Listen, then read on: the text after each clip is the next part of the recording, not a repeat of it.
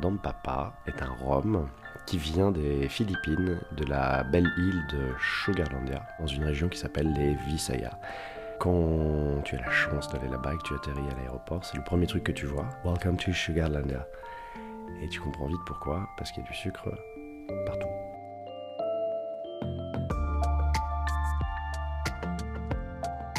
Duga Club Expert vous présente les podcasts Culture Spi, une série originale qui donne la parole aux femmes et aux hommes derrière ces marques de spiritueux et révèle les secrets de leur élaboration.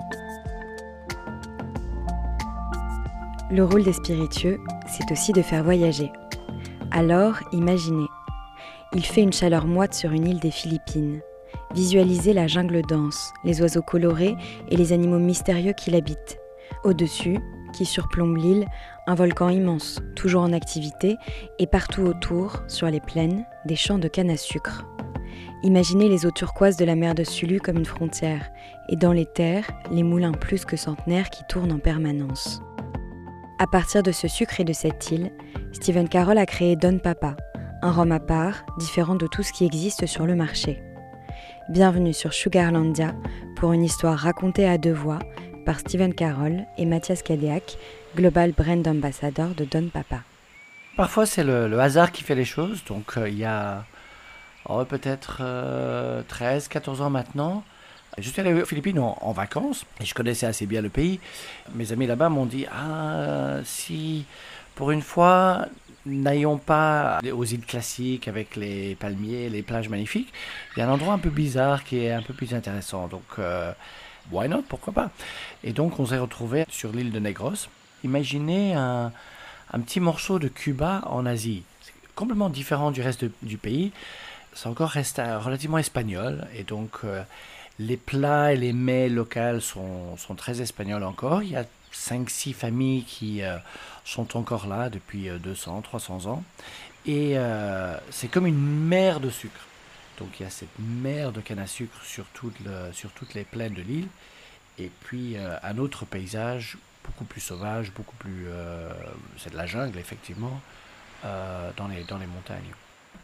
Plus un énorme volcan euh, qui, euh, domine l'île euh, également et qui était aussi l'ancien dieu de l'île avant que le pays soit converti par les Espagnols. Il y a de l'activité, donc camion, canne à sucre, moulin, mais quand on va dans les montagnes, c'est complètement différent. On se croirait dans l'Amazone. Donc on est immédiatement pris par la forêt. Et puis euh, là, il y a des, oiseaux extraordinaires, il y a des, bruits, il y a des sons. Et on peut monter vraiment jusqu'au cœur du volcan. Il y a évidemment toute l'ambiance et toute l'atmosphère et l'univers tropical, mais il y a quelque chose d'autre.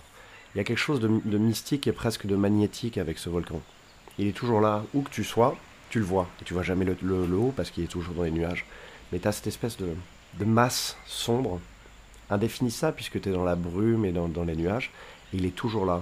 Et il y a aussi des effets d'optique assez fous et incroyables quand tu conduis. De plus tu te rapproches, plus il s'éloigne, plus tu t'éloignes, plus il se rapproche. L'endroit te joue visuellement des tours. Peut-être que la chaleur et les, vapeurs d'alcool euh, ont à faire aussi dans cette histoire, mais on voit des choses particulières et on ressent des choses particulières là-bas tu vis au rythme du sucre sur, euh, sur Sugarlandia. C'est l'industrie qui, fait tourner, euh, qui fait tourner la région et qui fait surtout tourner cette île-là. Et je me suis retrouvé dans un, déjeuner. Et euh, ils commençaient à, tous parler dans la langue natale. Et puis donc moi j'ai plus, j'ai plus suivi. Et donc je me suis, j'ai commencé un peu à rêver. Et je me suis dit tiens c'est bizarre. Cette île a tout. Il y a le, il y a la canne à sucre partout il y a euh, cet énorme volcan, il y a des, il y a des, plages aussi très belles euh, également, il y a toutes ces histoires, il y a toutes ces familles avec toutes leurs histoires. Euh, mais je me suis dit, mais où est le rhum? Quand une idée reste dans la tête de Steven, c'est pour longtemps. Il n'avait plus le choix, il fallait revenir à Sugarlandia et créer un rhum. J'ai emprunté un petit bureau à Manille et j'ai commencé à travailler sur le projet. Donc le plus important, c'est évidemment euh, de fabriquer le rhum. Et donc euh, j'ai trouvé qu'il y avait deux belles distilleries sur l'île, une dans le nord et une euh, au sud de la capitale. Je les ai approchés et puis ils ont dit Ah, mais c'est intéressant le projet. Et ça tombe bien parce que nous, on a, on a du rhum vieux et on ne sait pas quoi en faire. L'idée de départ était très simple, c'est de faire un rhum uniquement de cette île-là. Euh, dans cette notion, le fait que le rhum était fait à base de canne à sucre local, distillé localement sur l'île, vieilli sur l'île, était une partie intrinsèque du concept. Donc Single Island parce que c'est euh, tout vient de là-bas, tout vient de cette euh, île unique. C'est que l'île a tout pour créer un Single Island Rhum. Don Papa fait tout sur place. La canne à sucre, bien sûr, on est à Sugarlandia, mais aussi le broyage dans deux des douze moulins de l'île, la fermentation, le brassage, la distillation et enfin le vieillissement. C'est une canne à sucre qu'on appelle la, Noble Cane, qui est violette et pousse toute l'année. La canne à sucre est coupée à la machette et elle est stockée dans des camions des années 50, très bariolés, colorés et il y a toujours marqué derrière euh, Maricla Moca, c'est-à-dire si vous n'êtes pas content de ma conduite, je suis désolé. Et donc tu as ces camions multicolores, bariolés, customisés, où ils rangent la canne à sucre, ils la stockent de façon très organisée, on emmène cette canne à sucre au moulin. Les camions déchargent la canne à sucre.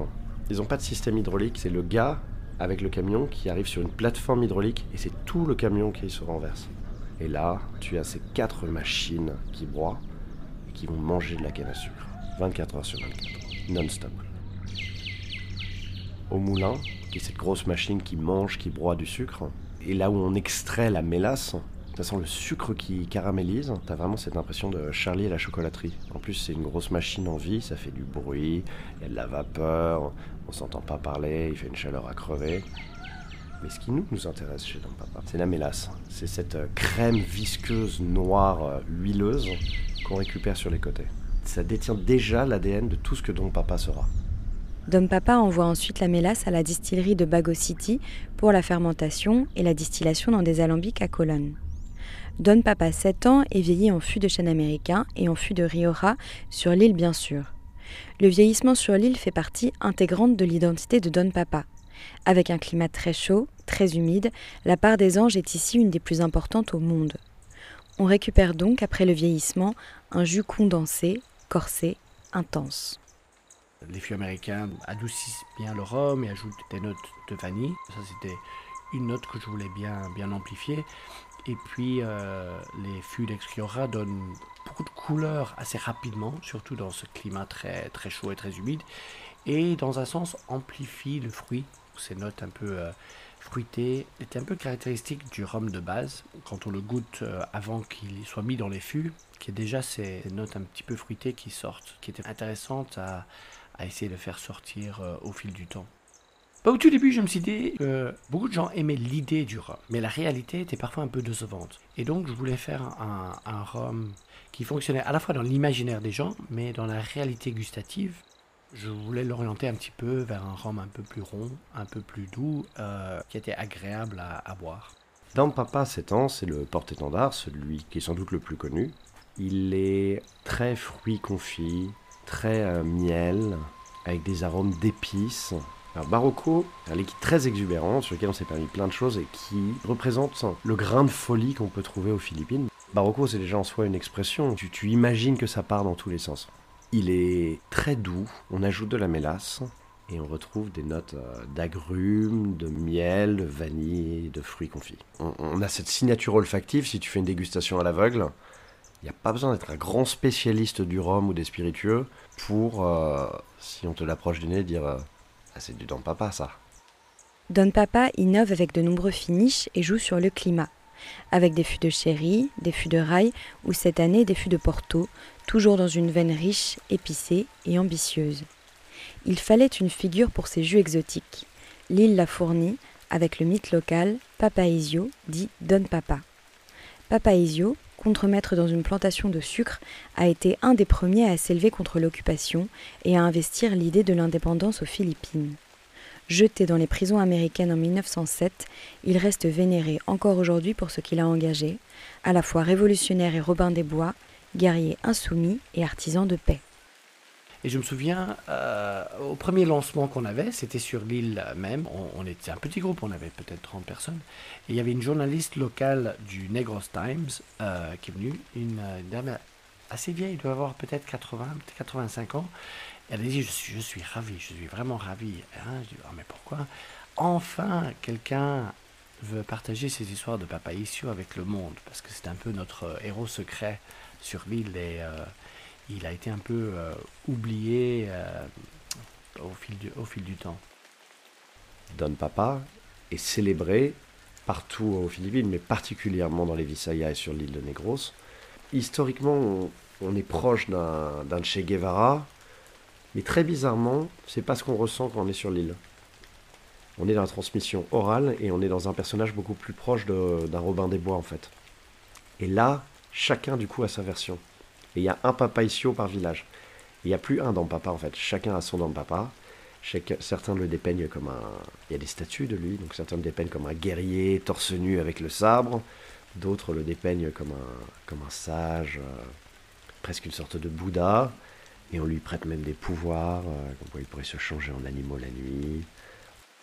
Là, je pense que cette île-là, et surtout le plus qu'on le connaît, plus qu'on creuse, a, tellement d'autres histoires et d'autres couches d'histoires qu'on peut raconter et à partager avec le monde. On ne doute pas qu'il y a encore beaucoup d'histoires à raconter. Les spiritueux, c'est aussi ça. Voyager par le goût et les histoires de ceux qui l'ont imaginé, fabriqué, fait évoluer.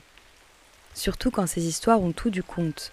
Les ambitions d'un homme qui s'est dit pourquoi pas, la figure révolutionnaire d'un indigné du XIXe siècle, l'ombre d'un volcan qui s'élève en maître de l'île, les machineries centenaires qui broient les cannes sans discontinuer, et les anges qui continuent à venir prendre leur part de Rome dans les fûts venus du monde entier. Finalement, dans un verre de Don Papa, il y a tout ça.